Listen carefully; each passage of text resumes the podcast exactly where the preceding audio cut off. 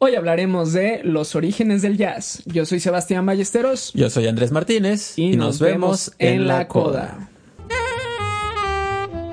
Para empezar, ¿qué es el jazz? Buena pregunta. ¿Tú cómo lo defines? Digo, hay muchas teorías. Me encontré como con infinidad de teorías, más las que me dijeron en la escuela del origen del jazz, ¿no?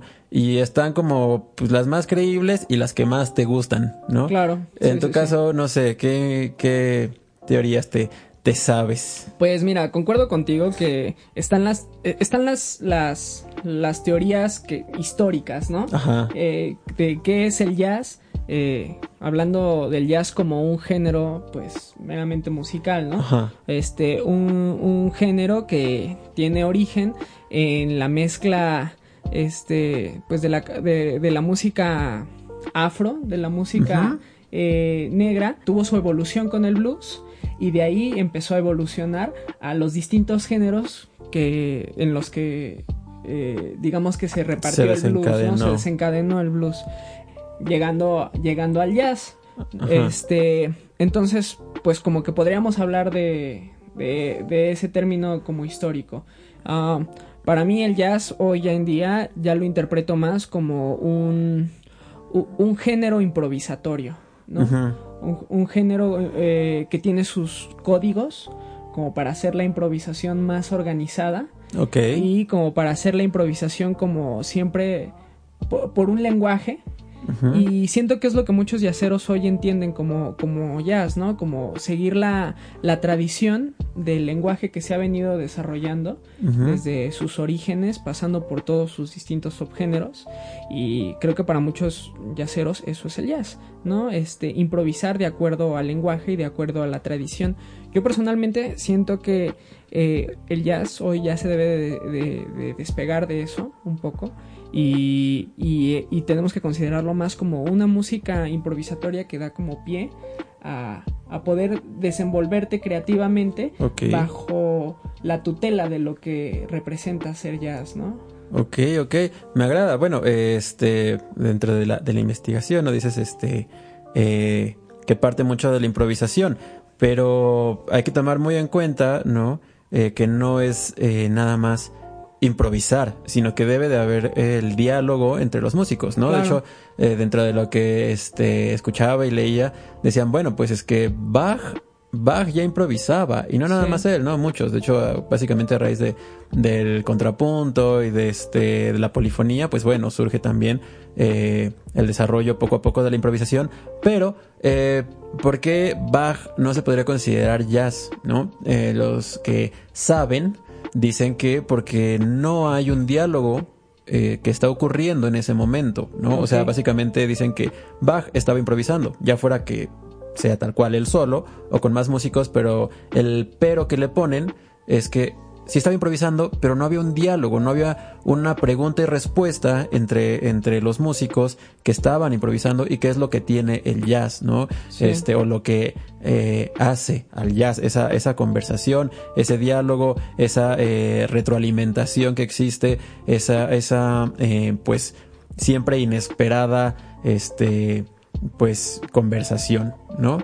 Sí, estoy de acuerdo contigo. Mira, creo que me, me gusta que hayas tocado ese punto porque eh, tocando el tema que son los orígenes del jazz, creo que el jazz realmente tiene su origen en la comunidad. En, la en, en, en la comunión un poco como como sucedía como sucede en Cuba no que eh, las que en las familias todos saben tocar que este la repartición de los distintos ritmos Ajá. que se tocan en cada cosa, o sea, la clave y cómo va la cáscara y Claro. o sea, como como toda esa eh, conjunción de ritmos sí. viene eh, de que es una música comunitaria, Ajá. ¿no? Y es un concepto que eh, los occidentales no desarrollaron, ¿no? O sea, la música occidental tiene como base que hay un tiempo establecido y como que todo se va a ir uniendo de forma matemática y simétrica, todos vamos a tocar encima de todos y todo debe de cuadrar porque estamos sobre la misma armonía y estamos sobre la misma cuadratura y así, ¿no? Y la música, digámoslo, con un eh, origen más oriental, Ajá. ¿no? o un origen no occidental, por así decirlo, eh, tiene que ver más con cómo la música habla y se desenvuelve entre, entre nosotros, entre personas, entre... Eh, en, comunión, ¿no? Como la música sucede en comunión. Entonces, creo que el jazz realmente tiene, tiene ese origen humano. ¿no? no es no un origen histórico, no ese, ese origen humano, ¿no? Eh, sabemos que, que, el jazz viene de, de, de, de esto, de la esclavitud negra, ¿no? Que el blues es una es un canto eh, de trabajo. Claro, el ¿no? y, que, y de que ahí viene el call y el response, ¿no? Como claro, los, mientras estás picando eh, piedra, picando piedra y en los campos de algodón, ¿no? Cosas así. Y de hecho, pues así están divididos los 12 compases del blues, ¿no? Claro, sí, sí, sí. Este, la llamada, la respuesta y ya todos juntos, ¿no? Es y, y, y es importante entender eso porque justamente creo que eso es lo que dio el pie a que el, jazz, como tú, como ahorita lo explicaste, sea un género improvisatorio, pero que depende de la interacción de, lo, de todos los músicos, ¿no? Eh, creo que el jazz hoy en día está muy eh, occidentalizado, por, así decirlo.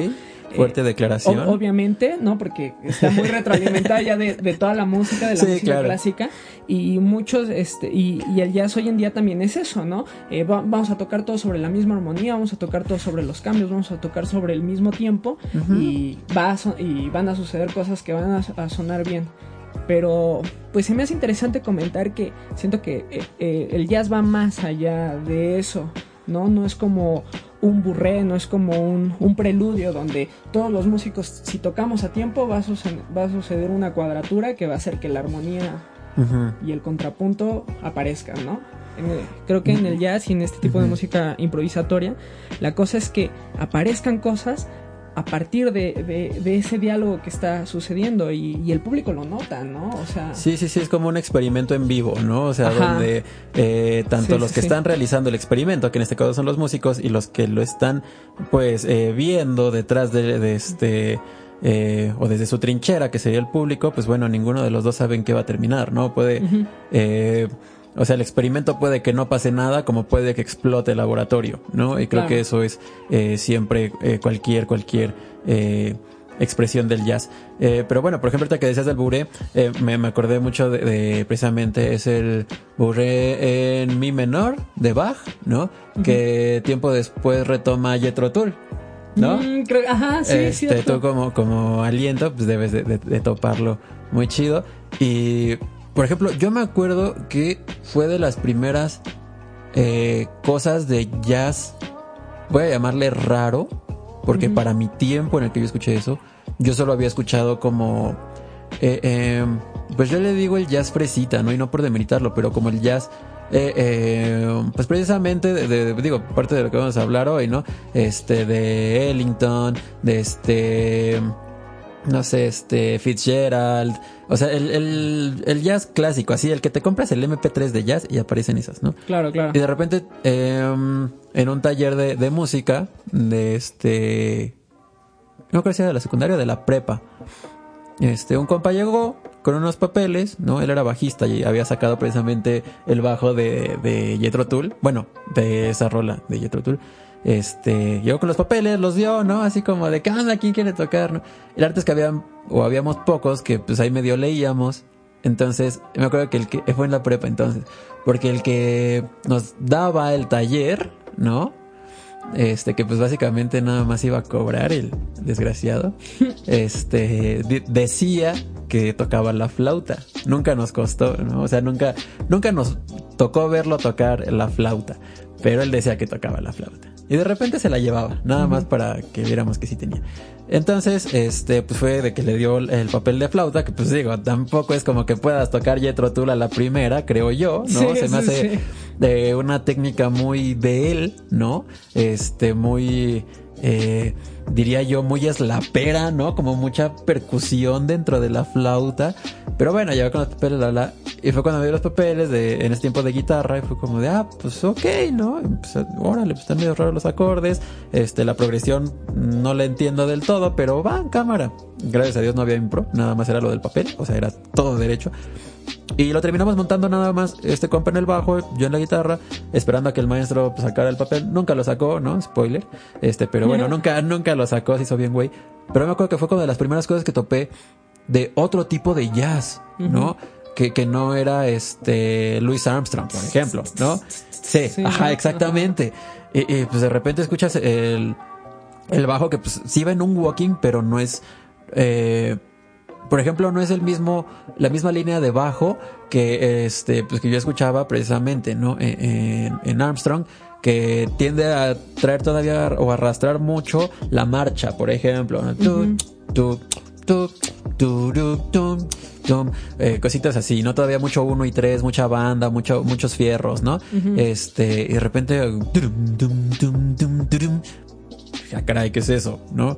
Y digo, por eso entonces yo también ya tocaba bajo eléctrico y fue como de, what the fuck, ¿no? ¿Qué, qué, qué rayo está pasando?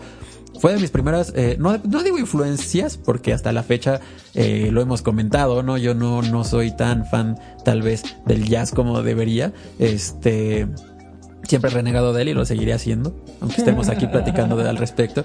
Pero, pero eso es bueno. sí, sí, sí. Tengo exactamente. Me, me, toca ser eh, la contraparte, ¿no? Me toca ser el que te diga no es cierto. No es cierto, eso no existió. No estoy de acuerdo. No estoy de acuerdo, eso no pasó. Y, y, y, seguiríamos, estaríamos mejor con Johannes Brahms. Pero bueno, este. pero bueno, el punto es, ¿no? Eh, fue de las primeras cosas que yo topé como eh, así en otro contexto del jazz y que además partía de algo que yo sí conocía y que yo sí entendía, que era Bach, porque yo tenía muchísimo tiempo, este, pues ya en sinfónica, ya en eh, orquesta de cámara, eh, tocando, empecé tocando violín en la orquesta, la la la. Entonces, por ese tiempo yo ya topaba a Bach, pero de repente escuchar a Bach en, en el arreglo o en la idea de un jazzista fue como de wow, wow, wow. Entonces, de ahí yo me acuerdo que yo empecé a escuchar a Bach como en otro, en otro canal, ¿no? Como decir, Bach se puede llevar a esto, porque Bach, eh, eh, muchos jazzistas me lo han dicho, ¿no? No sé si tú compartas esa opinión, pero muchos jazzistas me han dicho, Bach fue el primer jazzista, ¿no? O sea, Bach de verdad y, digo, analizas una partitura y te encuentras extensiones, te encuentras novenas, te encuentras oncenas, ¿no? Y pues obviamente las justifica y las resuelve muy bien, cosa que tal vez ahorita ya no se hace tanto en el jazz, ¿no? De repente, decía mi maestro, bueno, dice porque todavía no se muere, este, dice, antes era, eh, preparas, justificas, resuelves, ¿no? Y de repente ya nada más era justificas y resuelves. De repente, pues ya nada más resuelves. Y de repente es jazz, ¿no? Digo, pues mi maestro también clásico y echándole tierra al jazz toda la vida, decía, pues que ya los jazzistas ya ni resuelven, ¿no? Ya nada más es saber quién saca el acorde más raro. Sí, tal vez un poco, tal vez no, tal vez es porque pues lo ven de otra manera, es otro contexto, es otro. Pero bueno, regresando a los orígenes, yo siento, yo siento que eh, definitivamente eh, los orígenes del jazz más atrás del blues tienen que ser este, desde, el contrapunto, ¿no? Tú escuchas un contrapunto, no sé, las invenciones de Bach. O sea, me quedo mucho en Bach, perdón. Pero, este, las invenciones de Bach, tú lo pones eso a contrabajo y saxofón y tienes un estandarzazo perrísimo, ¿no? y en todos los aspectos, armónicamente, melódicamente, este, o sea, de verdad da para mucho, ¿no? Si bien tal vez no se le puede considerar 100% jazz a, a, Bach por lo que comentábamos de que pues no hay tal vez un, este, una conversación que está en ese momento, bueno, pues tal vez porque no existen grabaciones de ese momento, tal vez inclusive si las hubo, ¿no? Tal vez de verdad eh, Bach se ponía a llamear, ¿no? y pues digo, no se me haría raro. Y no nada más de él, o sea, este, pues de todos los genios, ¿no? Eh, que, que, podían improvisar. Eh, Mozart, que pues desde chiquito improvisaba, ¿no? Porque pues siempre les digo a, a todos, ¿no? O sea, eh, Mozart era Mozart porque en vez de tener PlayStation, tenía un piano y unas escaleras. Así siempre les digo, y me dicen, bueno, ok, el piano lo entiendo, ¿no? Se pone a jugar en el piano en vez de un PlayStation. ¿Y en las escaleras por qué? Porque en las escaleras, en mi imaginación, ¿no? En mis cuentos que yo me cuento para dormir, ajá, eh, Mozart entendió que las escalas eran una escalera y todos los juegos, porque tú pones a un niño de entre 3 años y 7 años en una casa que nada más tiene escaleras y no hay juguetes y se inventa 20.000 juegos en las escaleras. Claro. ¿Y qué son esos juegos? Torori, torori, torori, torori, torori, torori, torori, tirara, tirara, tirara, tirara. Y luego, tori, rori, rori, rori, rori, tirari, rarira. ¿Qué es eso? Ejercicios de escalas. ¿no? Sí, sí, sí. Entonces, eh, yo siento que todos, todos los genios, de verdad, pues si estuvieran en esta época, ¿no? Definitivamente tocarían jazz. No se me ocurre qué más tocarían. Bueno, también he tenido la teoría, y tal vez me voy a echar a varios encima, de que Mozart, si viviera en esta época, tocaría reggaetón. Por, y no por otra cosa más que por lo pinche caliente que era, ¿no? Porque pues la neta sí es como un poco bien sabido. Pero bueno, este, tu opinión al respecto de, de la música eh, académica y la influencia en el jazz antes del blues. Yo creo, complementando lo que dices, que tal vez Mozart sería reggaetonero. Ajá. Porque el reggaetón le pese al que le pese, y me voy a echar un montón encima ahorita, el reggaetón le pese al que le pese, es el nuevo pop. Claro, ¿no? sí, y sí, el sí. reggaetón ya lleva mucho rato estando en tendencia. No es una moda, no es un no es algo de la de la época. Sí, o no, sea, no es este las ketchup, o sea, no es un one hit, ¿no? sí, sí, sí, no, o sea, ya todos los artistas pop sacan su rolita de reggaetón, todos se adaptan al reggaetón. Hay cosas chidas en reggaetón. Entonces, Sí, este, hay, hay cosas interesantes en reggaetón. Lo que pasa es que ya no está explorado desde el lado musical, ya está explorado desde el lado de la producción. ¿no? Exactamente. Entonces, pues di- di- un poco la producción es como el nuevo, la nueva tirada musical de esta época, ¿no? O es Sí. la tirada musical de esta época. Es la nueva guitarra eléctrica. Es la nueva guitarra eléctrica, sí, ¿no? Los controladores y tu Sí, Mac. Entonces, pues, le pese a quien le pese, es, es una realidad. Eh, queriendo complementar como da- dar una opinión sobre la música occidental antes de antes del jazz. Este, fíjate, yo creo que la música occidental eh, corresponde a cómo a, a- a la forma de pensar de los europeos, no, sobre todo, pues de, de los alemanes, no, una música, eh, cómo decirlo, muy muy muy pensada, muy metodológica. O sea, todo lo que ocurre en la música occidental no está ocurriendo en el momento. Es que eso es algo que tenemos que entender. El sí, jam sí, sí. es algo que ocurre en el momento. Es una respuesta que tú tienes, una inercia que vas cultivando tú como músico para poder hacer algo musical, para encontrarnos, para vernos en, en la En la coda. coda. ¿No? La música eh, occidental es como algo virtual. Es como algo que, que existe porque está en el papel y porque en el papel este, todo está plasmado y si seguimos el papel y lo encontramos, las cosas van a funcionar. ¿no? Exacto. O sea, me recuerda incluso un poco como a Platón.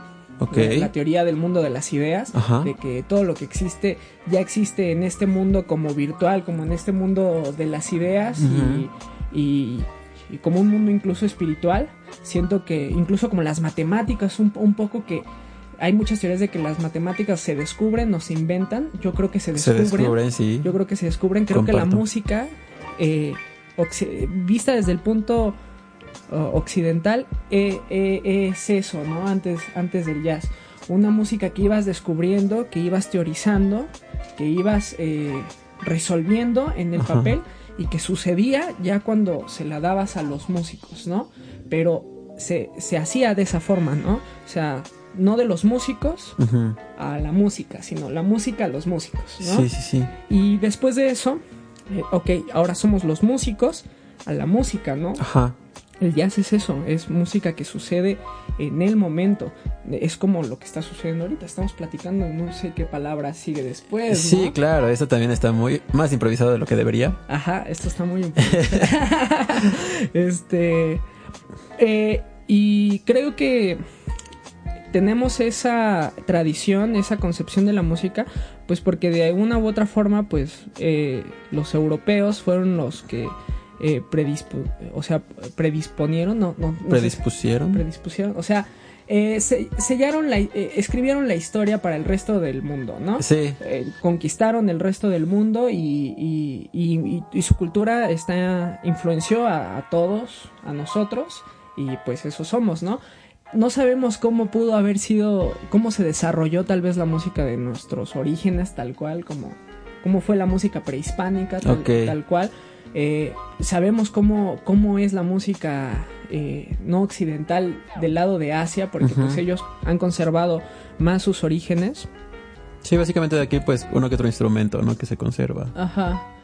Pero eh, creo que lo, lo que me, lo que me llama la atención es que ellos también encontraron la improvisación este como como una como una manera en la que la música les decía a ellos no Ok. Este, qué hacer no no no ellos diciéndole la música no no sé si me estoy dando a entender no Sí, o sea sí. cuando estás improvisando la música habla por sí sola te dice qué va a sonar bien qué no va a sonar bien no tienes tanto tiempo de pensarlo no solo como experimentarlo Ajá. Y de alguna manera, pues en la, en la época clásica se decidió poner todo más en reglas y dejar de cultivar como esa tradición. ¿no? Pero creo que esto de la improvisación corresponde como a un impulso humano, ¿no? Como a una necesidad Ok, de eh, expresión. tal humana de expresión, este, no verbal, porque definitivamente pues la música expresa muchas cosas que no se pueden decir en palabras. ¿no? Y, y creo que, que el humano lo ha intentado decir de- en, en varias partes de su historia y ha encontrado el arte como ese medio. Y creo que la, la- la improvisación pues es, es, es, es mucho ese impulso, ¿no? Porque cuando tienes la partitura hecha y la haces, ya, ya hiciste tu discurso, ¿no? Ajá. Sí está la idea, Ya, ¿no? está, ya está la idea. Dijiste lo que tenías que decir, es como si ahorita nosotros hubiéramos hecho nuestro guion. Ah. Como si sí lo hubiéramos Como si preparado. lo hubiéramos preparado así súper bien. y, y leamos y como que digamos, ¿no? Sí, sí, sí, teleprompter y Ajá. qué va diciendo y esa línea es tuya y esa línea es mía y bien ensayadito, ¿no? Ajá, sí, sí, sí. Claro, claro. sí. Mm, sí, pues sí. Ah. ha sido más improvisado. No llegaremos a la misma dinámica que estamos llegando, por ejemplo. Sí, a la misma fluidez y también pues a poder abrirnos un poco, ¿no? A poder salirnos un poco del tema y regresar o explorarle por otras por otras partes, ¿no? Este, pero bueno, igual retomando los orígenes del jazz, eh, digo, yo hablando desde mi trinchera, eh, abro comillas clásicas, cierro comillas, ¿no? Eh, pues también encontré mucho, eh, digo, ya me lo habían comentado en la carrera y ahorita que pues igual estuve como preparando un poco esto, pues eh, lo encontré otra vez, ¿no? Y es el impresionismo. El impresionismo como influencia de, de eh, o más bien como precursor, no sé si tanto como influencia, porque sí, Sí. hubo muchos que tal vez no al principio, al principio del jazz, cuando todavía ni siquiera se llamaba jazz, estamos hablando, no sé, del ragtime, de este, el Dixieland, o no sé, este, cuando todavía no se llamaba jazz, tal vez todavía no estaba completamente inspirado por el impresionismo, pero siento que eh, si bien sí estuvo por debajo, este, siempre todo ahí como en todo momento, ya después con, eh, pues vaya, lo que hablábamos la otra vez, con los estudiosos del jazz, ¿no? Este, Coltrane y demás. Por, por ejemplo, ah, eh, hay por ahí una anécdota de que, ¿quién fue? No creo si fue Thelonious Monk o quién fue que le daba como pequeñas clases de este ah, de, de impresionismo a Coltrane, no es cierto, a Dizzy Gillespie. Mm. Entonces, bien que mal, yo siento que ya después lo retomaron, pero de entrada yo siento que sí tuvo mucho que ver, porque bueno, recordemos que como tal el blues históricamente pues nace en Nueva Orleans, ¿no? Porque por la mezcla de pues de esclavos, de criollos y demás, ¿no? Que no todos los esclavos eran africanos, habían muchos de este pues del Caribe como tal, ¿no? Que sí, bueno, que traían precisamente la música o los ritmos afrocaribeños y demás. Este estaban, eh, bueno, que decíamos los criollos, que fue los que yo siento que, que, jalaron esa parte de la música española, la música francesa, la música inglesa, este, que a pesar de que eran criollos, pues eran hijos de, ¿no? Hijos de inglés, de un inglés o de un francés o de, no sé, este, entonces pues de ahí vienen, por ejemplo, pues eh, las habaneras, vienen, este, los valses, vienen infinidad, ¿no? Y, este, bueno, decíamos los esclavos, que pues obviamente traen, eh, pues cada quien como su, parte de, la, eh, de la región que venían, ¿no?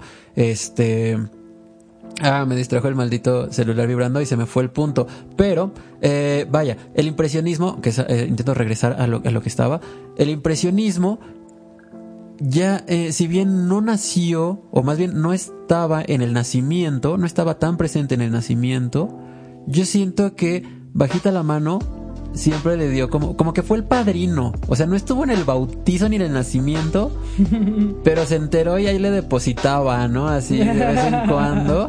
este, porque, o sea, eh, inclusive históricamente, ¿no? Si vemos como, como los años, eh, el jazz, pues sus orígenes más tempranos datan de 1895, creo, más o menos, ¿no? O sea, finales de 1800. Este porque también está cabrón hablar así como de, ah, sí, fue el 3 de enero de a las 3.45. o sea, no, pero, este, pero al menos, eh, por ejemplo, en, hablando de épocas, va muy de la mano con las épocas del impresionismo. Y ya después lo retoman y la, la, la, pero lo ves y, eh, por ejemplo, una vez a mí me lo explicaba un maestro, ¿no? Que, que me caía súper mal. Este, los que estuvieron con, conmigo en la carrera y que lo estén viendo sabrán de, de quién hablo, del tío Joao. Este, alguna vez nos dijo, es que el jazz tiene que ser parte o tiene que partir de el impresionismo. ¿Por qué? Porque si antes del jazz eh, un acorde solo era tres voces y con el jazz es de cuatro en adelante y resulta que en un acorde de cuatro voces tienes un acorde mayor, pero también tienes un acorde menor. Y depende de por dónde lo veas o qué tan lejos lo veas, es como lo vas a percibir. Que es lo mismo que un cuadro impresionista. Si lo ves muy de cerca, vas a ver la pincelada, vas a ver la técnica, este, e inclusive lo vas a ver un poco sucio, ¿no? Tú ves el impresionismo y se ves, si lo ves muy de cerca se ve sucio, dices, tiene una mala técnica. Pero entre más te alejas, te das cuenta que este pues el pintor o la pintora en cuestión pues estaba perrísima, ¿no? Porque era algo que se tenía que ver un poco más eh, aparte este, de las otras corrientes que venían, ¿no? Y pues digo, y como eso, pues 20 mil 20 tratados, ¿no? Pero siento que otra de las influencias desde mi trinchera que me tocaría hablar sería justamente el impresionismo, ¿no? Antes del blues, antes del blues. Ya con el blues, pues obviamente sí, como decíamos, nace en Nueva Orleans, en Nueva Orleans y bueno, en el sur, todo el sur. Primero surge el blues y después surge el jazz, pero si bien es una fuerte influencia el blues, no solo surge de ahí, ¿no? O sea, surge, como decimos, de toda la música académica o clásica que la jalan tal vez los criollos e inclusive yo siento, yo me imagino que los esclavos también lo jalaron porque estabas trabajando, eh, no sé, fregando pisos y pues que escuchaba la gente eh, que tenía para tener esclavos en ese tiempo. O sea, solo se me ocurre que música clásica, ¿no? Y está como, digo, estoy basando mi, mi, este, mi diálogo en películas, tal vez, ¿no? Porque tú ves todas las películas de, ni siquiera de época, pero más bien de esa época, porque ya película de época se refiere a otros tiempos, pero de esa época, y este, no sé, se me viene a la mente eh, la película de Nowhere Boy. Este, hay una escena en esa película que eh, a Lennon, su tío, creo que le compra un estéreo, creo que le, más bien le compra como una extensión de bocina hasta su cuarto y le dice a su tía, ¿no? Así de, tía, podemos buscar qué más hay en la radio. Y la tía, pues, pequeña burguesita, ¿no? Lo único que le dice es, no vamos a quitar a Tchaikovsky, John, ¿no? Entonces, ¿qué escuchaban? Eh, pues la gente que estamos hablando que para esto contextualizando estamos hablando de finales de los 40 principios de los 50 ¿no? Este que escuchaban si en los 40 todavía escuchaban Tchaikovsky, que estamos esperando de 1890, 1900, 1910, 1920, que es cuando empieza a nacer el jazz, pues yo siento que la burguesía sigue escuchando música clásica y que bien, bueno, música clásica, música académica, y que eso también lo retoman los esclavos bien que mal, ¿no? Claro, claro. Al final el jazz es este la consecuencia de una mezcolanza de géneros y de personas. Eh, quisiera decir algo sobre lo que mencionaste sobre el impresionismo porque estoy muy de acuerdo contigo. Eh, eh, no, es que si estás de acuerdo conmigo tengo que cambiar mi versión.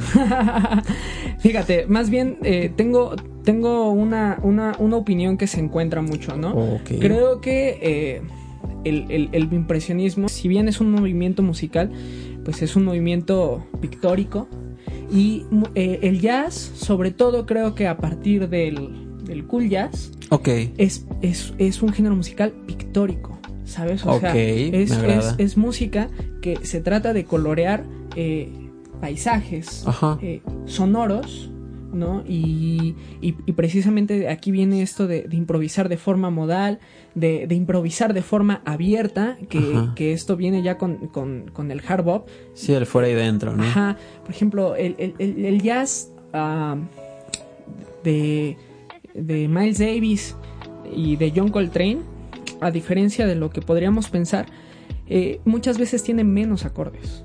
¿Sabes? Sí. O sea, no tiene más que en el bebop. En el bebop hay muchos acordes porque los acordes ayudaban a las a, generar líneas este improvisatorias, armónicas. Mm, sí, más interesantes. Pero en el en el en el hard bop eh, empiezan a hacer lo contrario, ¿no? Las notas se empiezan a jugar con las notas pedales precisamente porque ese colchón sonoro permita, permitía dar pinceladas, permitía jugar con los colores, permitía pintar la armonía de otra manera, ¿no? Entonces, no sé, yo me lo imagino de forma pictórica como vamos a poner un pinche cuadro todo azul y, empiezas a desarrollar el paisaje sobre ese azul en, principio, ¿no? Y, es tan abierto el campo que precisamente las perspectivas son diferentes, ¿no? Se juega mucho con las perspectivas. Mi, mi, profesor, le mando un saludo, Sergio Jiménez, una vez me lo dijo muy bien. Si empiezas a acompañar con triadas, les estás cerrando el solo a los, a los este, improvisadores. Igual con las tetrados, esos acordes así en bloques, eh, tónica, tercera, quinta, séptima, o sea, estás, estás permitiendo que haya disonancias porque estás cerrando mucho los bloques. En cambio, cuando empiezas a acompañar con acordes cuartales, acordes eh, abiertos o acordes que, tal, que tienen menos notas, que tal vez están sugiriendo un acorde en principio, pero, tienen, pero le quitaste notas, te están permitiendo, le estás permitiendo al improvisador que pueda desarrollar mejor sus ideas. Entonces, definitivamente yo creo que en concepto el, impresionismo, o sea, influye mucho al jazz, aparte de que muchos jazzistas tenían relaciones con pintores, ¿no? En, sí, sí, sí, claro. Eh, o sea, eh, están influenciados por las tendencias pictóricas que, que estaban en su época.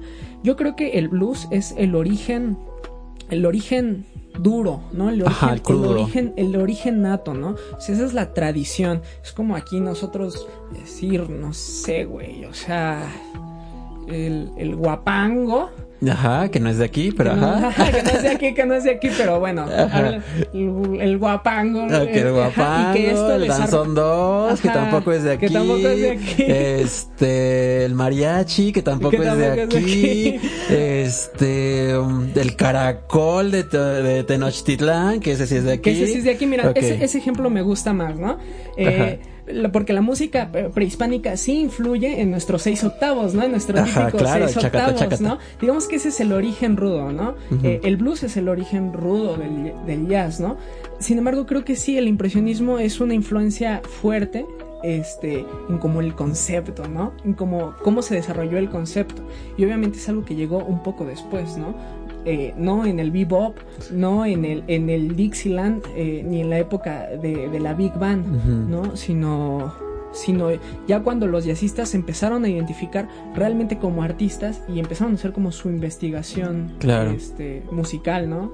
Ajá. Bueno, eh, otra cosa de los orígenes del jazz como tal, este, pues hablábamos del de, straight piano, ¿no? Que es básicamente la evolución que se lleva, según lo que yo leí e investigué, eh, que pasa de ya cuando se van de Nueva Orleans a Nueva York, que Nueva York ya también se abre a todo este cotorreo, eh, pues ya surgen los, inclusive pues este como concursos, ¿no? Duelos de, de pianistas, que pues precisamente el straight, bueno, tú eres pianista, tú nos puedes hablar también un poquito más, más, más de eso, ¿no? ¿Cómo es ese rollo?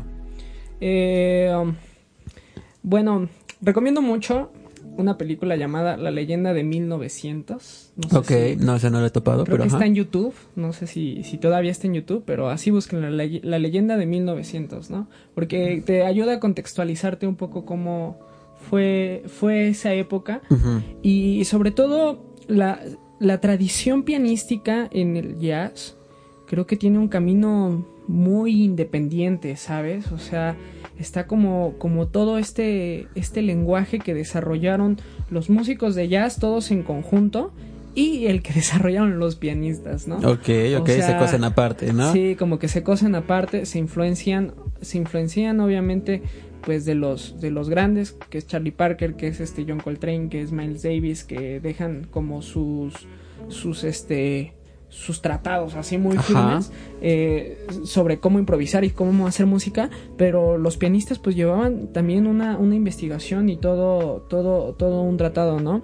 Este, bueno, podemos eh, retroceder a que creo que el piano como tal, este, es tal vez el instrumento eh, más influenciado por la música clásica en el jazz. Sí, coincido. O sea, incluso el, el ragtime este, eh, realmente es straight, ¿no? Sí. Y, empieza a, tener esta onda del swing eh, por, por esta rítmica típica de bajo acorde, bajo acorde, tan, tan, tan, tan. Entonces como que este tan, el, en el segundo tiempo reforzaba el swing, pero se tocaba straight, ¿no? O sea, se, se, tocaba straight y, y recuerda mucho a, los acompañamientos de Chopin, eh, el, el, straight piano, ¿no? Entonces, este, Creo que el piano es de los más influenciados y tiene también un, un origen muy virtuoso, ¿sabes? O sea, eh, se sabe, eh, bueno, del que puedo hablar ahorita eh, como pianista importante del,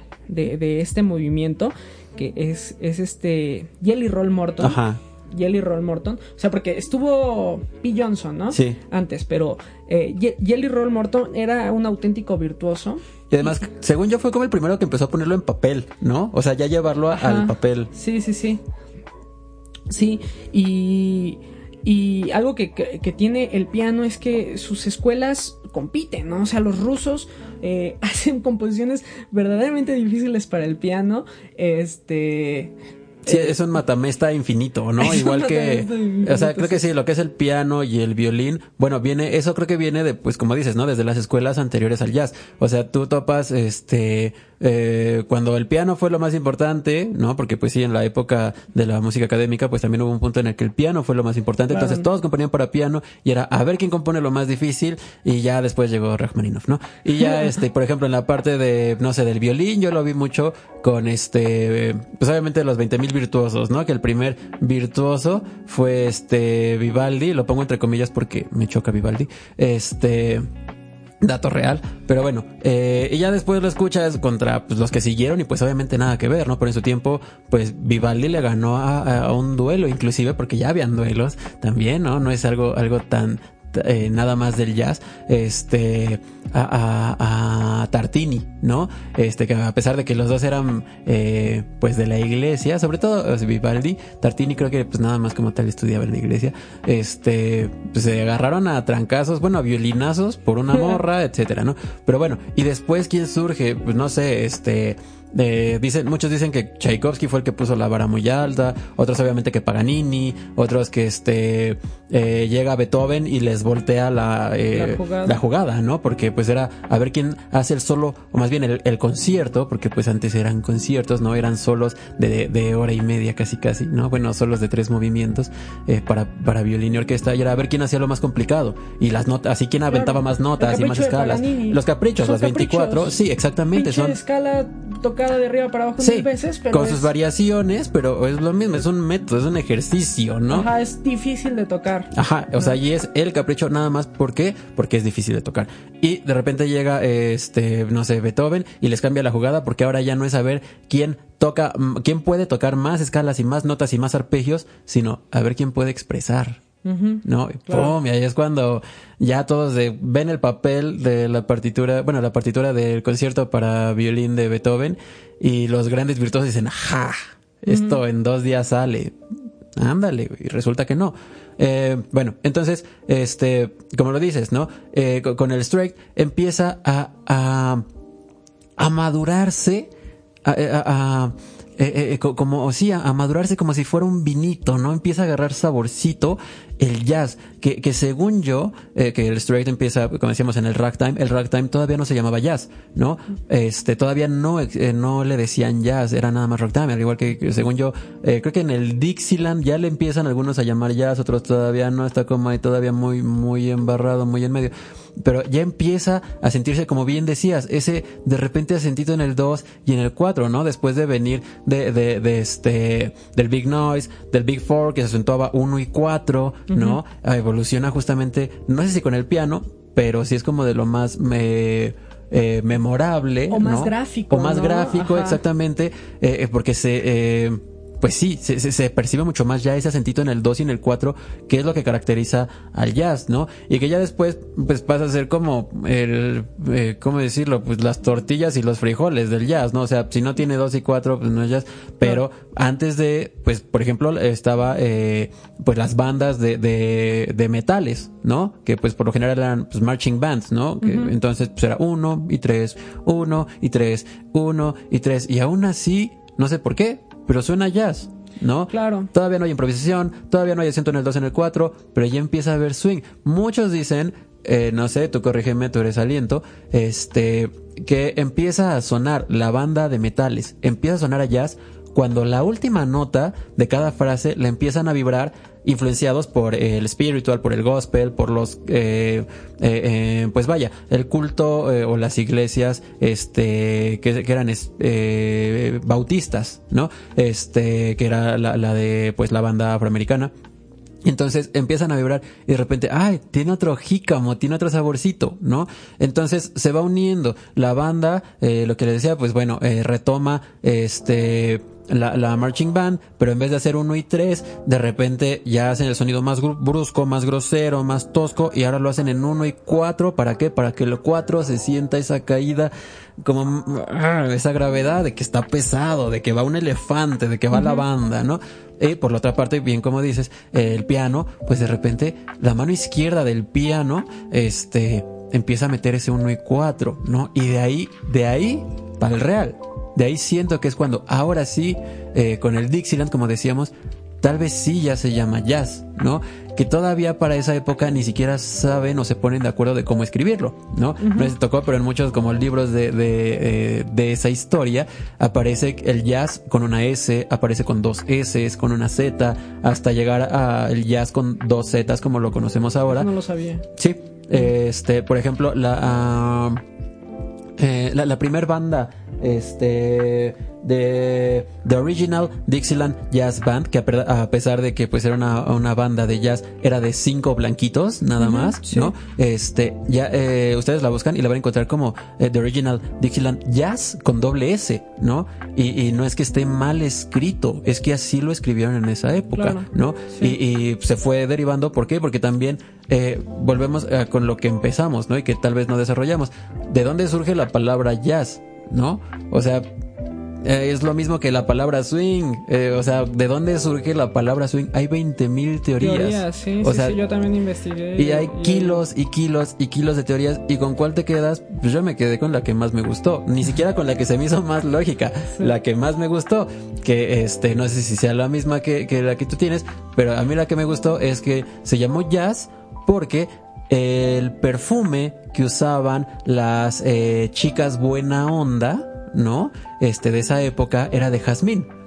Entonces, pues recordemos que este, pues Storyville, ¿no? Este, o todo, básicamente todo el centro de este, o toda Nueva Orleans, pues era como un Ámsterdam, ¿no? O sea, era drogas y prostitutas para todos, ¿no?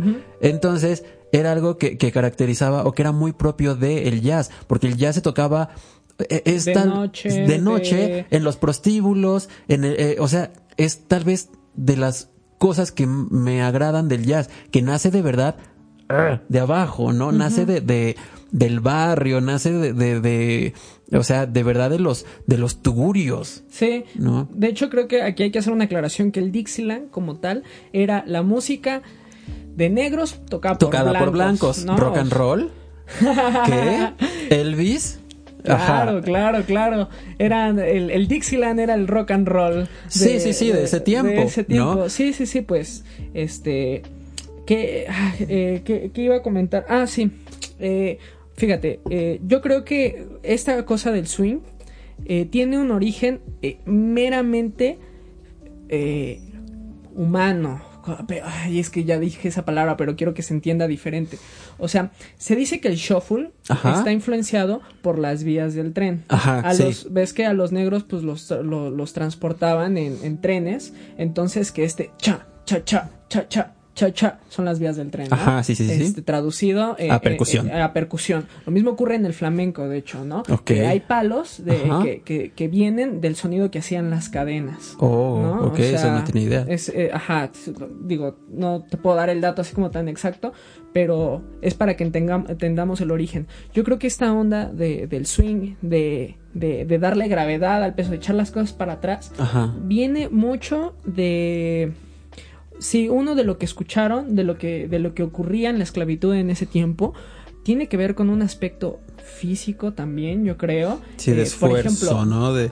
Algo que me decía mi, mi, mi, maestro Damián Portugal, un saludo, es que los, los, los, negros tienen un swingsazo también por jugar básquetbol, ¿no? O sea, que, que la onda del rebote de, de, la pelota y de esta gravedad que hay influye en el swing, influye su manera en la que caminan con más gravedad, o sea, el, tenemos que entender que el swing es una. Es, es, es el sonido eh, haciéndose visible por algo eh, que viene detrás, ¿no? Por algo que viene dentro, por una forma de caminar, por una forma de hablar, por una forma de... Sí, lo que ahorita podríamos denominar como flow. Ajá. No, un poco va por ahí como... Claro, hay unos memes muy buenos, ¿no? De que le pones una base de hip hop a cualquier negro hablando ah, y suena un súper rap. Sí, claro. Es, que tiene sentido, ¿sabes? Y, o sea, y es que el jazz es este, es, es hip hop y, y, esta onda de improvisación, mi, profe también me lo decía, imagínate que cuando estás improvisando bebop, estás hablando con los negros. Tiene la fiebre Fitzgerald, ¿o qué era la este, salmonella, Fitzgerald? Ajá, salmonella Fitzgerald. Sí, sí, sí. Y creo que. Eh, de hecho, es algo chido, ¿no? Creo que, que el jazz hoy en día nos permite eh, eso, ¿no? Los, mexicanos, los chilangos, tenemos una forma de hablar. La gente del sur tiene una forma de hablar. La gente del norte tiene una forma de hablar. Y creo que. Uh, norte. A huevo. Eh, bueno, yo, soy, yo no soy del norte, yo soy del sur. Puro tomateros. Allá producción. Producción. La Puro producción tomatero. norteña. Sí. este, pues tenemos una forma de hablar y creo que encontrar la forma en la que nosotros lo podemos expresar en nuestra música es, interesante, ¿no? O sea, en el jazz yo creo que de ahí viene su origen, este, ¿no? Como de su forma de hablar, su forma de caminar, lo que escuchaban a su alrededor y eso se volvió música.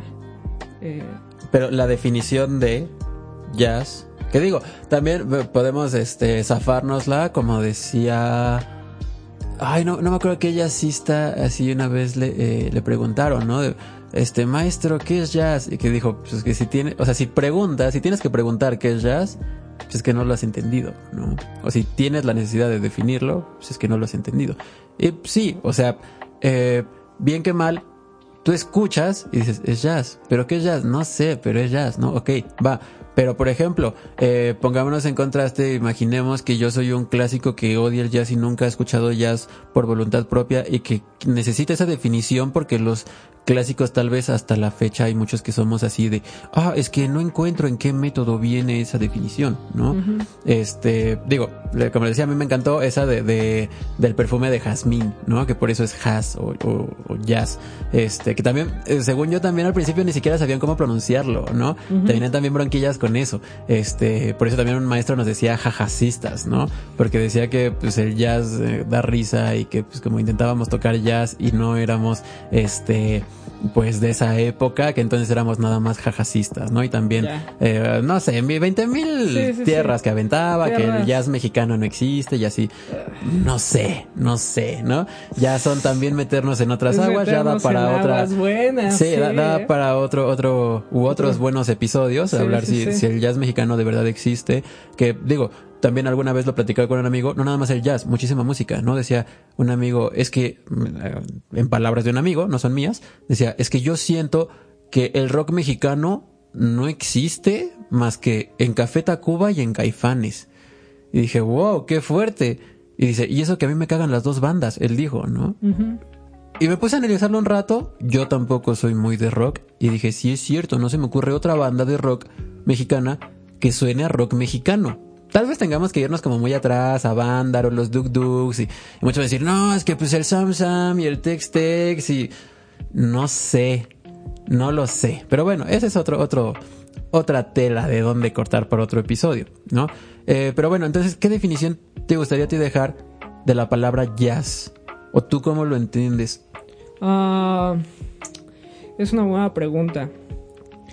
Yo creo que el jazz es, la verdad, definición, esta es definición mía, el jazz es este, toda música eh, improvisatoria que genera comunión y que tiene sus orígenes en la tradición este, afro-norteamericana, ¿no? Ok, me agrada, me agrada. Viene de ahí no podemos negar lo que dices, ¿no? De que si existe el jazz mexicano, que si existe el jazz peruano o así, pues yo creo que el jazz lo hemos aprendido definitivamente de la tradición afro-norteamericana, ¿no? Ajá. O sea, pero claro que existe, digo, ya es meterme, no, no vamos a adelantarnos, pero claro que existe el jazz de donde quieras, este, porque al final este género está, se, se ha evolucionado para ser un género abierto, ¿no? No es, no es un género en el que podamos poner o debamos de poner tantas reglas,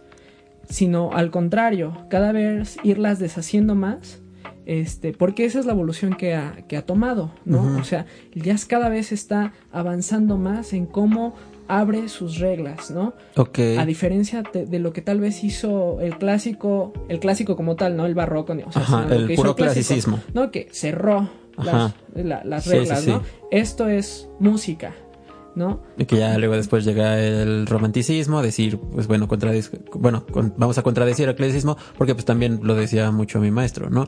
Este, siempre la siguiente generación va a querer contradecir al anterior, ¿no? Claro, claro. Va a decir, no, eso no es cierto. En cambio, en el jazz creo que es más bien sí se han ido como, más que contradiciendo, abriendo, como bien dices, ¿no? y eso sí lo he notado muchísimo. Bueno, retomando, este, Ah, ah, se me fue el ejemplo que iba a poner, pero... Ah, ah, ah, bueno, no sé, ahorita, ahorita me regresa la idea. ¿Quieres hablar con algo más antes de irnos a un comercial? Este... No, vayámonos al comercial. Ok. Cafetería San Juan, patrocinamos. Ah. la otra batería. ¿Otro? El claquetazo nos hizo saber eso. Ahí está, ese sí sonó. Bien, eh... Platicábamos ahorita fuera del el aire, en, los comerciales, este, sobre la, la, contraparte, ¿no? Ya hablamos un poquito de cómo el jazz, para poder nacer, se influencia de muchos otros géneros, de muchos otros estilos, este, para enriquecerse, ¿no? Eh, hablábamos de cómo se influencia del blues, cómo se influencia de, en fin, y también de la música académica o de la escuela, este, clásica, este, pero Ahora también está la contraparte, ¿no? Eh, te comentaba, hay una pianista que a mí en lo particular me encanta desde que la descubrí hace varios años, este, que es Gabriela Montero. No sé su origen, según yo, debe ser como española o algo así, la verdad no tengo, no tengo el dato. Este, pero esta compa, lo que me encanta es que eh, tuve sus videos es como de, ah, sí, voy a tocar, no sé, Brahms, porque siempre pongo de ejemplo a Brahms, porque Brahms, ¿no? Este, y si no les parece, pues hagan su propio podcast, ¿no? Puro Brahms. este, Dice, voy a empezar a tocar Brahms, ¿no? No sé. La que quieran de Brahms. Ok.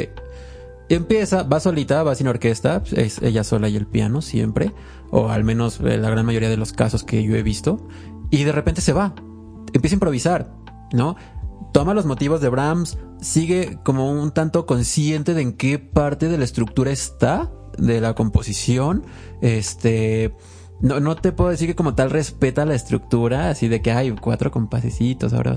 No, pero sí va siguiéndola, al menos la idea general, pero va improvisando de una manera no jazzística, ¿no? De una manera más... Eh, sin, sin tratar de enfocarlo en, sin buscar las síncopas, sin buscar el swing, simple y sencillamente, ajá, no jazzista. Pero a la vez es una, siento yo, que es una expresión jazzística no rítmicamente, no tal vez ni siquiera armónicamente, pero sí en el contexto en el que hablábamos de que para que sea jazz tiene que haber un diálogo. Ahí yo lo encuentro el diálogo que está ella con el compositor. Yo encuentro en Gabriela Montero un diálogo de verdad con el compositor que, bueno, aquí varios se me van a aventar y me van a decir es que, güey, cualquier, cualquier buen concertista, pues es lo que busca y muchas veces es lo que logra. Cada quien de su perspectiva, ¿no? Pero, de verdad, eh, o sea, eh, ¿por qué hay tantos, eh, tantas versiones o tantas grabaciones que se vuelven épicas en cuestión de la música académica, ¿no? No sé, grabaciones de Oistrakh o de este, no sé, de su violinista o pianista o lo que sea favorito, ¿no? Que se vuelven así como, uy, de verdad, de verdad, de verdad le atinó a lo que quiso decir este Beethoven. Bueno, ¿cómo sabes lo que quiso decir Beethoven? Pero de verdad, en Gabriela Montero le escuchas y se deja ir, se deja ir con el piano, siento que la forma en la que ella estudia la pieza, al permitirse esa libertad, primero tiene que explorar de una manera muy diferente la obra. Ya no es nada más aprenderse el papel, aprenderse la gógica, las dinámicas y todo lo que conlleva un estudio tradicional para poder tocar en eh, o este interpretar un, un concierto, una sinfonía, un lo que sea, un no sé, lo que sea, ¿no?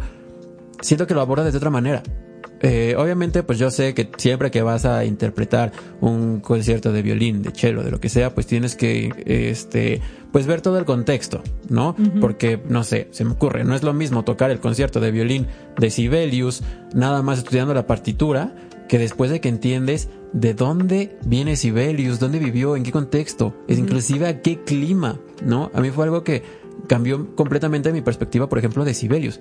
O sea, yo había sabido así como, pues, bueno, pues es de acá, es de acá, nació en tal época, va chido. Pero una vez que ya conocí, si mal no recuerdo, es de. Bueno, ahí voy a, corregirle. Si no, ahí le corriges tú en la edición. Según yo es de Finlandia o no me acuerdo, pero es como del norte. Este. Entonces, una vez que entiendes que lo que compuso toda su música en medio del hielo, ¡pum! ¿No? Cambia completamente la forma en que escuchas. Entonces, yo siento que por ahí va mucho Gabriela Montero. Este que investiga desde otra perspectiva para poder eh, interpretar e improvisar de una manera en la que ella se siente que está platicando con el compositor. Entonces, tal vez desde ahí yo podría decir que Gabriela Montero es jazz. Cuando la misma Gabriela Montero me va a decir, no, a mí ni me late, ¿no? Así, yo soy clásica que le gusta jugar. Claro. ¿No? Pero bueno, es como, eh, digo, de, las eh, curiosidades que, que, que, me agradaron como para, para este tema, ¿no? Porque estamos intentando como encerrar el jazz en una caja que yo sé que es tal vez imposible, ¿no? Porque, y menos en esta época, pero es otra parte, ¿no? Es la, la otra cara de la moneda de lo que podría ser el jazz y de lo que puede influenciar al jazz. Claro, como estábamos platicando ahorita, ¿no? Ya no es el jazz tomando cosas de la de la tradición anterior, sino la tradición tomando ahora cosas del jazz, ¿no? Que sí, solo dijiste tú hace rato que no estábamos en cámara. Ah. Ajá. fallas técnicas, ¿dónde? Ay, ay, ay, más fallas técnicas. Ay, ay, más fallas técnicas. Pues sí, la, la verdad es que fue un gran comentario ahorita lo que dijiste, porque creo que podemos agarrar muchas cosas de lo que el jazz ha descubierto como para la música, ¿no? Porque definitivamente creo que sí ha habido un, un descubrimiento a partir del jazz, ¿no? De hecho, yo soy de los músicos que no cree que ya todo está escrito. ¿no? O sea, yo, yo sí creo que hay muchas cosas que aún podemos seguir investigando y buscando y experimentando. Se me hace interesante eh, esto que me cuentas, ¿no? Ahora, un, un, un, concertista abordando las obras desde otro, desde otro contexto que definitivamente me identifico con lo que acabas de decir. O sea, para mí eso también es jazz, ¿no? Este, y justamente eh, esta conversación eh, creo que es vital para que podamos considerarlo jazz, ¿no? Que este diálogo con, entre, entre, en este caso, dos personas, entre dos músicos. Entre, dos músicos, ¿no? Eh, creo que algo que diferencia al jazz de la música académica, de la música clásica, es que el, el, el, jazzista busca hacer la música suya, ¿no? O sea, eh, el, y, el músico el concertista, el músico académico o el músico clásico está al servicio de la música, ¿no? Claro. Está al servicio como de, de, de, buscar la interpretación. buscar la interpretación perfecta para el compositor y, de acuerdo al papel, ¿no? Claro. muchos músicos clásicos eh, no saben de teoría o no la comprenden, a diferencia, a, excepción obviamente de, los compositores, de los que hacen tratados, cosas así, ¿no? Pero estrictamente muchos concertistas eh, analizan sus piezas, claro que las analizan, eh, entienden los, los movimientos armónicos y la escala en la que están y, cosas así, pero muchas veces no, no van más allá, cosa que el jazzista no se puede permitir. o sea, el jazzista sabe exactamente un jazzista bien formado exactamente lo que está sucediendo, ¿no? Eh, contrario a lo que muchos maestros de música clásica dicen, ¿no? Que nada más le estás atinando. Yo, yo no creo en eso, ¿no? O sea, si estás jugando, si estás jugando, claro que estás jugando, pero hay mucha conciencia detrás, ¿no? Este, al menos yo te lo digo como, como alguien que toca el piano y, y, alguien que toca el sax, este, sé lo que está sucediendo en la armonía, sé cuando hay sustitutos tritonales, sé cuando voy a meter una escala que que va a producir cierta tensión en ese momento y sé por qué están relacionadas, eh, sé qué escalas se pueden relacionar y es algo que está sucediendo en tu cabeza así a, sí, sí, sí. a, mil por hora, ¿no? Entonces, en ese momento yo estoy haciendo la música mía, ¿no? O sea, yo, yo, yo entiendo lo, lo que hay, la teoría que hay detrás para que todo esto funcione, aunque suene extraño o así, pero más que justificarlo, sé más o menos cómo se pueden comportar las reglas. Claro. ¿No? ¿No, será un poco también porque, eh, digo, hablo desde mi pobre experiencia, ¿no? En, los dos ámbitos, pero siento que eh, en el jazz, pues por lo general cuando vamos a llamar o a tocar o lo que sea, pues está la guía de todos, ¿no? O sea, en, eh, vamos a llamarle el Real Book, ¿no? El Real Book no es más que un libro donde vienen muchas guías ¿no? Entonces, como tal, no vas a tocar lo del papel, o sea, sí, pero no. O sea, es una guía de qué, ¿no? Y los grandes maestros, eh, por ejemplo, de entre ellos, mi maestro de contrabajo alguna vez me dijo, y me cambió también mucho la perspectiva cuando estaba empezando con él, me dijo, es que la música no está en el papel, ¿no? Claro. El papel es un recordatorio, pero a lo que voy, cuando tocas jazz o lees una guía de jazz, ¿no? Tienes ahí ¿Qué está haciendo el bajo? ¿Qué está haciendo? Es como si tuvieras el score. ¿No? ¿Qué está haciendo el bajo? Igual y no nota por nota, pero sí te dice ahí sobre qué acorde está caminando el bajo, sobre qué armonías está jugando el piano o acompañando, ¿no? Eh, tal vez la batería, pues por lo general, eh, creo que la batería pues va como jugando un poco con la melodía, acompañando, lo que sea, ¿no? Y pues obviamente pues jalando a todos como de órale cabrones, o sea, háganse para acá.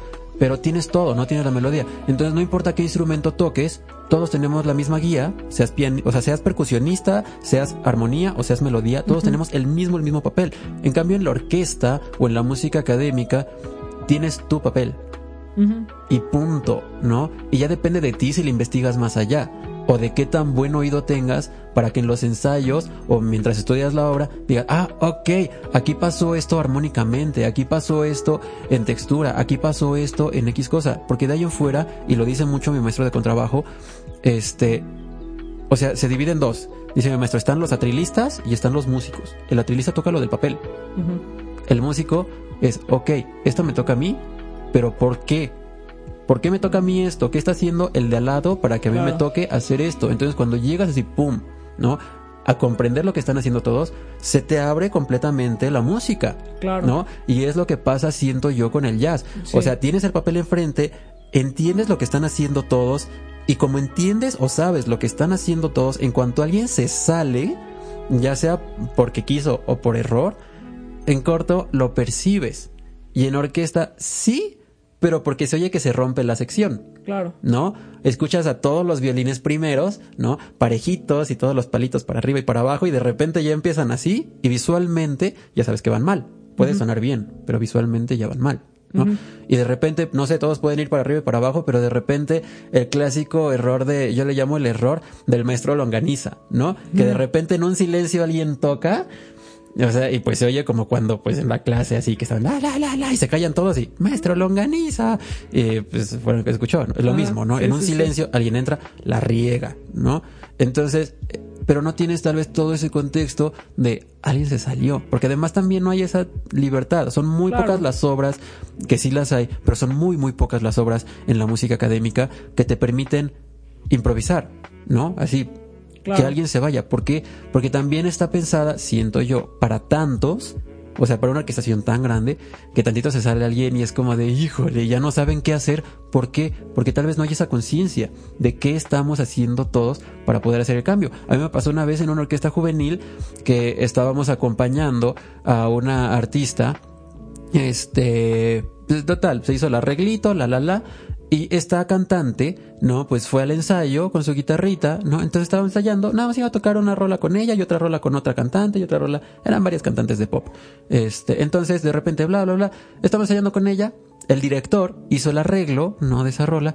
Y de repente la morra así para y dice, hey, no sé qué, pero ahí hay algo mal, ¿no? Y el director dice, ah, y era el primer ensayo, ¿no? Entonces, pues, literal llegamos, pues, no sé si, sí te ha tocado estar en orquesta, que llegas y ya está sí, el papel. ¿no? O sea que no hay, eh, eh, muchas veces no hay estudio previo, muchas no, veces no, no, te dan el papel ahí llegas y ya está en, tu atril el papel, ¿no? Entonces, yo, yo en ese tiempo ni siquiera conocía a esa artista, después terminé trabajando un tiempo con ella, pero yo, ese fue la primera vez que yo recuerdo haber visto a esa artista, y este, y de repente así de, es que ahí hay un error, y el director como de, ah, pero ¿qué está mal?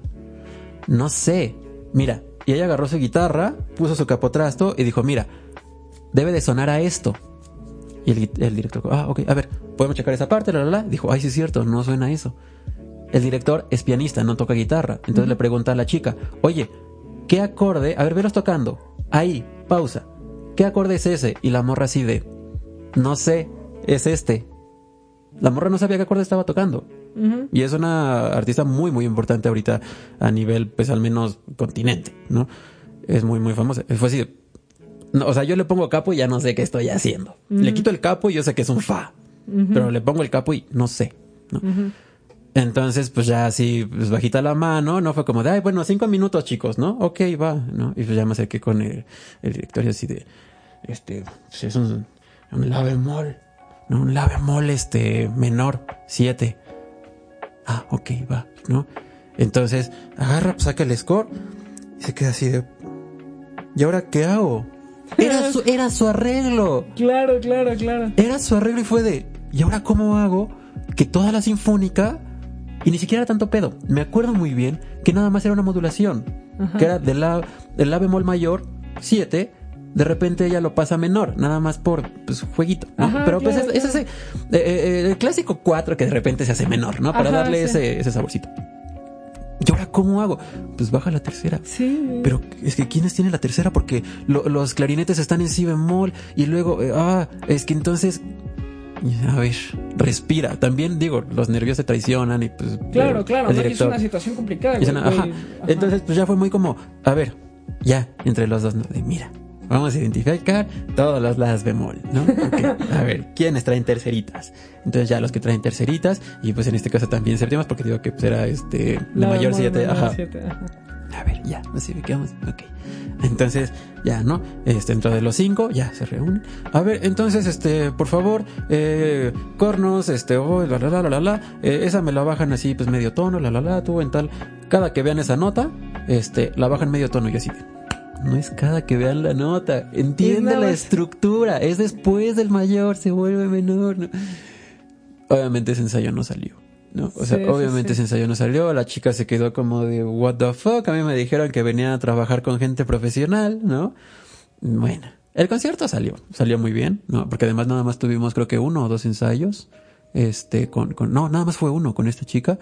Bueno, no sé cómo, pero el concierto ya salió, se volvieron a hacer papeles, no entiendo también eso para qué, pero bueno, ¿no? O sea, nada más por corregir eso, pues es con lápiz y ya, o sea, también es como muy de la orquesta traer tu lapicito. Pero bueno, entonces, siento que es eso, siento que va por ahí, eh, este, este dilema, ¿no? Eh, eh, no es por hacer menos eh, a los clásicos, no es por hacer más a los jazzistas, porque pues yo estoy como en medio de, ¿no? También alguna vez una, una, eh, tuvimos un cambio en una orquesta de cámara en la que estaba, que estábamos enclaustrados, este, tuvimos un cambio, ¿no? Eh, porque el director pues no más, ¿no? Total, llegó la nueva directora, y ella fue así, bueno, a ver, preséntense, ¿no? Y fue así como de, ah, no, pues yo soy Andrés, contrabajista, y pues, ah, teníamos que decir como pues algo de nosotros, ¿no? Ya sabes, primer día de la prepa, básicamente, ¿no? Entonces, ah, pues yo soy Andrés, soy este el principal de contras, y pues soy muy clásico para tocar jazz, pero muy jazzista para tocar clásico. Y lo te así de, sí, te entiendo, ¿no? Mm. Así como de, sí, me he topado 20 contrabajistas como tú, porque también creo que a los contras nos toca muy seguido eso, sí, ¿no? y también me ha tocado, también me ha tocado contras, acá a producción le tocó conocer, este, al contra que en una, en una, este, eh, en un, ¿cómo se puede? Campamento orquestal, no sé, este, en un campamento de orquesta, este, yo iba como chelo, ¿no? Otro compa iba como contra, este, y de repente es como en el primer día, que pues nosotros éramos como pues los maestros invitados, ¿no? Fue de, maestros pueden tocar acá, pues algo, ah, sí, sí. No, pues este, tocamos esta, esta, un jazzecito y esta, ¿no? dije, ah, pues en el jazzecito, pues ya acá, pues ya nada más me hago bien, güey, ¿no? Pues con los acordes ahí, en el chelo. Y me dice el maestro de contrabajo que iba, no sé, oye, ¿sabes hacer walking? Y yo, sí lo haces tú porque la neta yo no sé hacer walking. Ok, sí, no pasa nada, ¿no? Y hasta la fecha, el chico es contrabajista, está en una de las orquestas juveniles más perras del país, ¿no? Más las perras, y no sabe hacer un walking en do. Y no pasa nada tampoco. Claro. Solo es explorar otros lados. Pero siento que muchas veces te encierras en el clasicismo o en el jazz y no, no te quedas, no, no te no te da para más. Sí, no, no debemos de hacer eso. Fíjate, yo, yo mi experiencia eh, como músico jazzista es que normalmente los jazzistas sí estudiamos un poco más de clásico, porque siento que en el jazz precisamente tienes que hacer la música tuya. Entonces como que los jazzistas, eh, la verdad es que sí nos complementamos mucho del clásico, una por la técnica, este, otra porque es, es hermosa la música clásica, o sea, es, es hermosa. Y. Este. Y pues sí, o sea, yo, no conozco un jazzista hasta ahora. Seguro lo voy a conocer, pero yo no conozco un jazzista hasta ahora que no haya pasado por el clásico, al menos aquí en México, ¿no? Tal vez en Estados Unidos es diferente. Sí, yo sí te como dos o tres, pero ajá. Pero, pero definitivamente en el clásico sí hay muchos clásicos que ni siquiera son capaces de tocar un blues en un clavecín. Es como verga, güey, ¿sabes? O sea, ¿cómo le vas a faltar el respeto a ese Sí, es que ese es otra, el falta de... Y, y, y, güey, o sea, pues no siento que, que, que, vaya por ahí, ¿no? Este, creo que... Ah, no sé, quería decir muchas cosas sobre este tema, eh, pero es que nos quedan tres minutos. no, lo extendemos. lo extendemos. Quiero, quiero decir que Parte 1 y parte 2. parte 2. Quiero decir que, o sea, algo que, creo que es grandioso de los académicos del jazz es que lograron, logran decirte en un en una página. En una página. Todo, ¿no? O sea, cuando tú en el Real Book ves eh, un símbolo de por, por, decir un acorde, Sol 7, bemol 5, ¿no? O sea, sabes que no tienes que tocar ese acorde así, pero que ese acorde te está diciendo, te está dando una señal, ¿no? Que ese sol eh, va a resolver a un menor o propone un menor, ¿no? O sea, eso es como, o sea, no sé, es como el conocimiento que, quiere decir el hecho que tenga un bemol 5, ¿no? Sí. Entonces, creo que eso es algo eh, que, que, logró eh, el jazz, ¿no? Cómo, cómo englobar todo en poco y, y hacer como cada vez que, la música sea más, más nuestra. Que también los clásicos lo hacían, ¿no? El cifrado clásico en el barroco, pues lo que te decía, eh, la nota pedal. las notas pedales, las, los cambios de inversiones, te proponían que, que fueras este improvisando por ahí, ¿no? Sí, sí, sí, que, que, por ahí iba, iba la tajada. Eh, ya para finalizar, eh, creo que hay que dejar en claro que eh, ya el jazz es música muy académica, ¿no? De hecho, yo diría que demasiado académica. Creo que debemos de...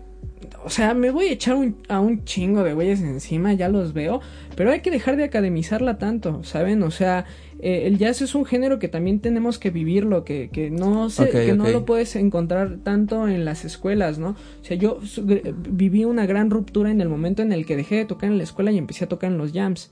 ¿sabes? O sea, y muchas veces en la escuela vi más cosas de las que de las que tal vez luego toco en el jam, pero en el jam comprendí cómo cómo, cómo emplearlas y viceversa, ¿no? O sea, entonces yo, yo diría que, que, que debemos de encontrar como ese punto medio realmente. relajarnos un eh, chingo. Relajarnos un chingo, porque el jazz es música académica, o sea, yo la estudié, yo soy un académico, pero... Aquí está mi título. aquí está mi título, pero pero, pero sí siento que regresando a los orígenes, el origen no, no iba por ahí, no, no va por ahí. Y, y obviamente que se haya academizado es la evolución natural y es positivo. Está súper chingón porque eso ha permitido que hoy se estén haciendo cosas hermosas en el jazz. Este, gracias a que ahora es una música académica que se estudia y se toma muy en serio. Se están haciendo cosas preciosas en el jazz. Eh, pero pues bueno, eh, ya para concluirla, eh, entendamos que la mejor manera de, de, unificar los géneros, por así decirlo, es eh, retroalimentarnos, ¿no? De, de, uno del otro. La verdad, hay que dejar como de, de, tener estas etiquetas de músicos clásicos y jazzistas. Claro, sí, sí, sí. Porque es este, es, es necesario que, que ya lo hagamos, ¿no? Y que hoy en las carreras pues lleves tu semestre de jazz, lleves tu semestre de música clásica y, y luego tal vez te vayas especializando. Sí, me, me agrada como una escuela, una escuela normal de música, ¿no? Y que ya de ahí ya partas para donde quieras. Sí. sí, me agrada, me agrada el concepto. Este, y sí, es muy cierto. Ahorita creo, creo yo que la nueva música académica es el jazz, ¿no?